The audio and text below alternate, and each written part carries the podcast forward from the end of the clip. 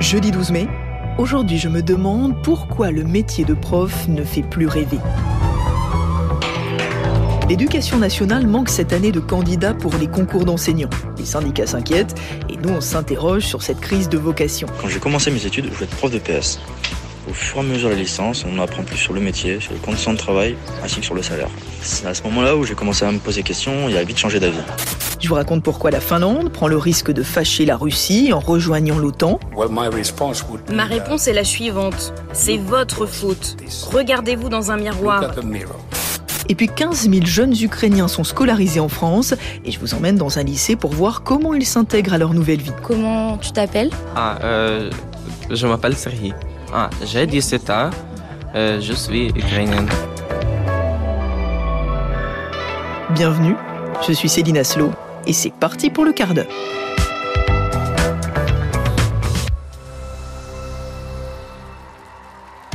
Pour commencer notre épisode du jour, j'ai choisi de vous faire écouter la chanson qui représentera la Finlande ce week-end à l'Eurovision.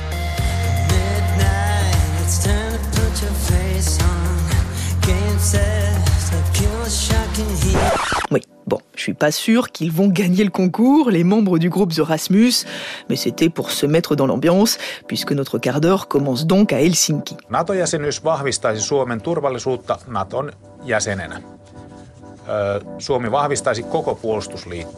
Ce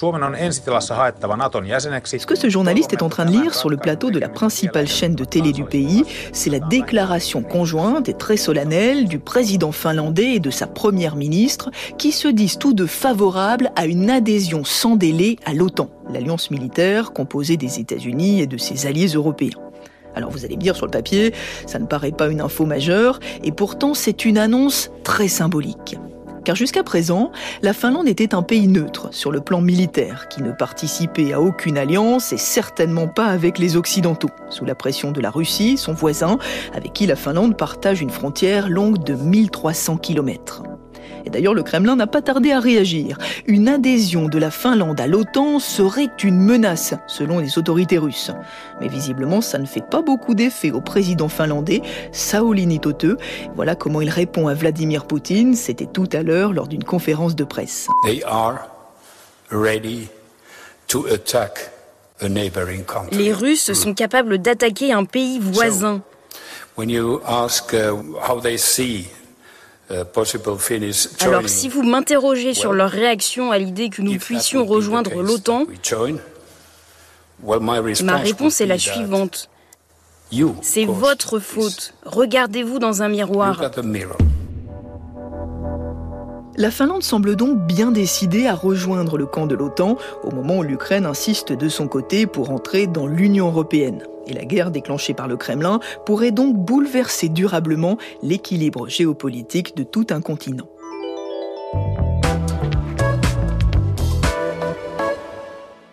En attendant, cette guerre, elle dure. Et elle pourrait même durer des années, estime Jean-Yves Le Drian, le ministre des Affaires étrangères. L'accueil des réfugiés devient donc une affaire de long terme. Il ne s'agit plus seulement de mettre à l'abri, mais aussi d'intégrer, de donner aux Ukrainiens déracinés les moyens de vivre dans leur pays d'accueil, d'interagir avec les habitants et de continuer à faire des projets d'avenir. Et c'est particulièrement vrai pour les 15 000 jeunes Ukrainiens qui sont scolarisés en France. Alors ils sont particulièrement nombreux dans les académies de Nice, de Créteil ou encore de Versailles. Et c'est justement là que s'est rendu notre reporter Margot Kefelec au lycée Paul Langevin de Suresnes. C'est à l'ouest de Paris. Il accueille trois élèves venus d'Ukraine et il fait tout pour faciliter leur intégration et pas seulement sur le plan scolaire. Bonjour. Bonjour.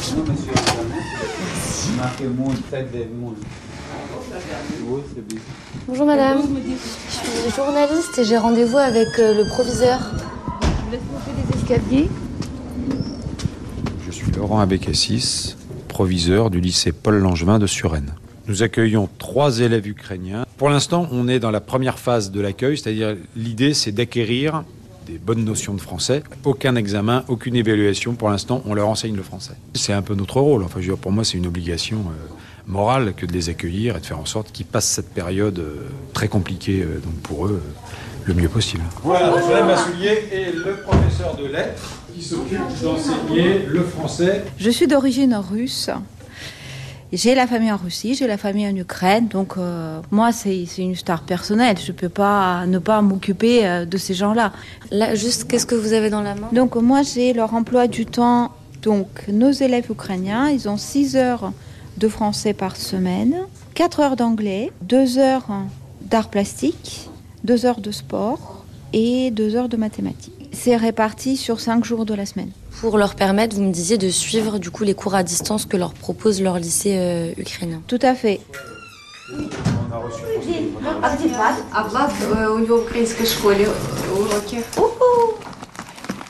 Euh, on va commencer notre cours par des révisions et après on va attaquer euh, les nouveaux dialogues.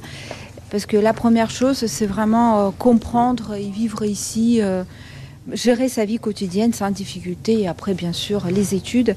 Et c'est pour ça aussi évidemment je rajoute pas mal de vocabulaire scolaire, même en mathématiques ou en d'autres matières, parce que c'est aussi important pour euh, les élèves. Une copie simple, double. Une copie simple. Une copie double. Double. Double. Double. Double. Un cahier de texte. Comment tu t'appelles? Ah, euh, Je m'appelle Serhi. Ah, j'ai 17 ans. Euh, je suis ukrainienne. Est-ce que pour lui, euh, il est content de pouvoir venir dans un lycée français comme lycée. Ну, мені здається, якщо я тут буду вчитися і е, зможу розмовляти вільно французькою мовою. Je pense que je vais rester ici pour faire mes études et pour moi c'est important d'apprendre la Tu langue. rédiges, il rédige, euh, nous rédigeons. Est-ce que c'est facile de se concentrer sur les cours quand on doit penser ben, à tout ce qui se passe chez soi ou que c'est pas forcément facile? Au contraire, quand je suis en cours, en fait, ça me paraît de me distraire des autres pensées euh, négatives et j'essaie de me concentrer au maximum sur le cours quand je suis là.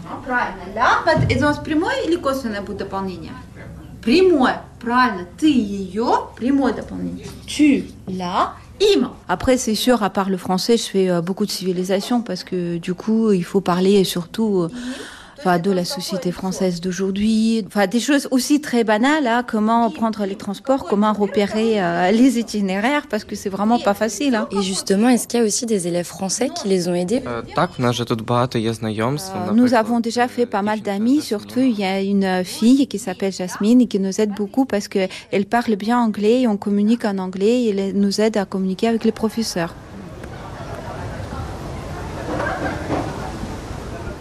Je m'appelle Yasmine Benamar. Euh, je suis en première générale euh, au lycée Paul Langevin. Cette rencontre, elle a commencé il y a quelques semaines. Du coup, on a vu qu'on avait euh, beaucoup de points communs. On écoutait la même musique, énormément de Lana Del Rey. J'ai ces souvenirs où on, on mettait nos téléphones avec du Lana Del Rey à fond, avec le soleil. On dessinait, on faisait des projets d'art plastique qu'on devait faire. Je sais que ça a dû être compliqué pour eux de, de changer de pays comme ça, sachant qu'ils n'ont pas du tout choisi.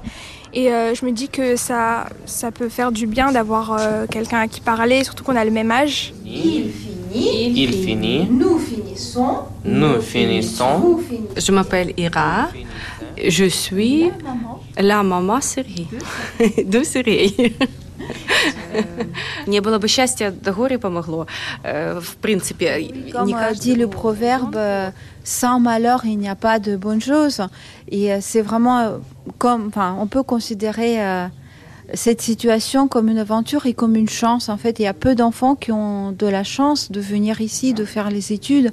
Bien sûr que je suis contente et je suis fière, même si en Ukraine c'est compliqué, même si ici c'est encore compliqué, ça reste une chance. Comment on dit merci Спасибо. Spasiva. Дякую. Tiakouille.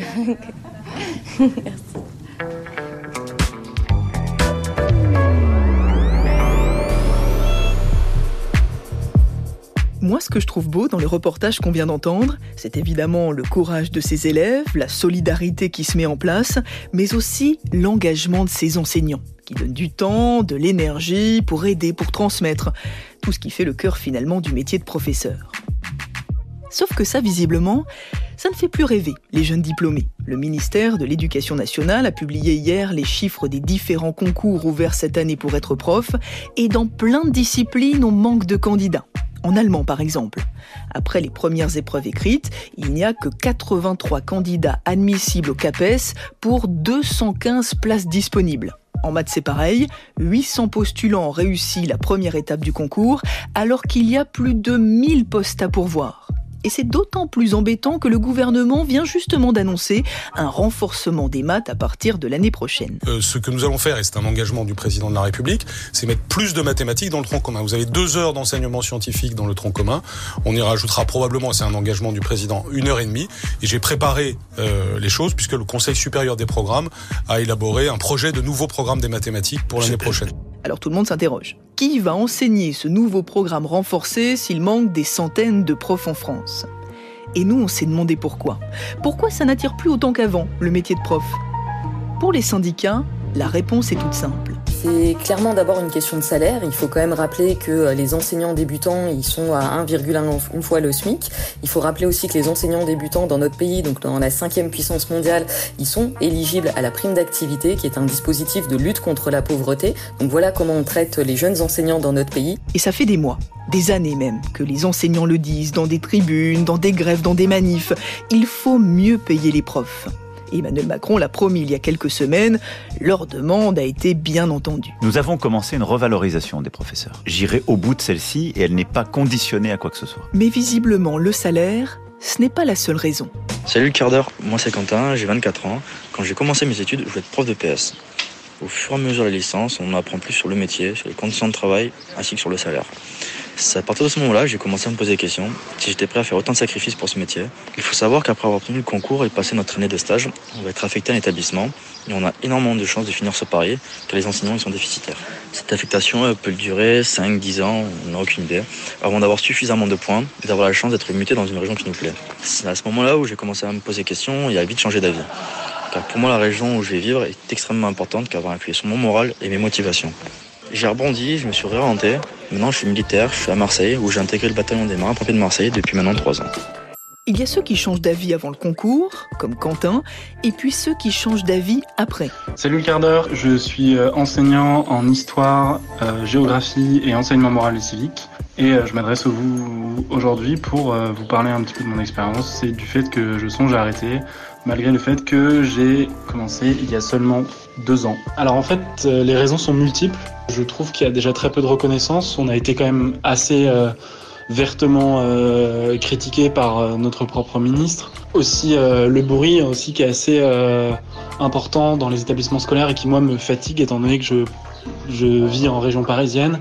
Les trajets aussi, parce que je me retrouve à 50 minutes de mon établissement, plus les problèmes de transport récurrents. Ensuite, il y a aussi le fait que les classes sont surchargées, qu'on a l'impression de ne pas avoir assez de temps pour chaque élève, et du coup, c'est assez compliqué en fait à, à gérer. Elle apparaît donc profonde, cette crise de vocation englobée dans une réflexion plus large sur les conditions de vie, les moyens, la quête de sens. Et ça me fait un peu penser aux soignants dont je vous parlais dans l'épisode d'hier. Et ce sera sans doute l'un des principaux chantiers du prochain ministre de l'Éducation nationale, ou bien de la prochaine ministre d'ailleurs, redonner envie aux jeunes diplômés de transmettre à leur tour tout ce que l'école leur a apporté. Aujourd'hui, nouveau chapitre, on va parler équation. On pose les bases de suite, commençons par la définition. Une équation est une égalité dans laquelle un nombre est inconnu, X, et c'est comme ça qu'on l'appelle. Me demande pas pourquoi cette lettre, y a aucune obligation. À la place, on aurait même pu mettre un point d'interrogation. Le Allez, je vous laisse. quelques équations à résoudre. Et franchement, c'est pas facile. Je vous dis à demain pour un nouvel épisode du quart d'heure. Ce qu'on attend de toi, pour ça on va prendre X plus 2 égale 3. 1 plus 2 ça fait 3, donc X est égal à 1. Ta solution tu l'as, ouais, on passe au refrain. Pour résoudre une équation, faut jamais perdre son but de vue. Trouver la solution, c'est trouver l'inconnu. À la fin, faut qu'il marqué X est égal à un nombre, donc mettez X d'un côté et de l'autre, mais les noms. Et pour ça, t'as le droit de soustraire et additionner un même nombre à chaque membre de C'est pas fini, tu peux même diviser, multiplier tant que tu fais la même chose des deux côtés.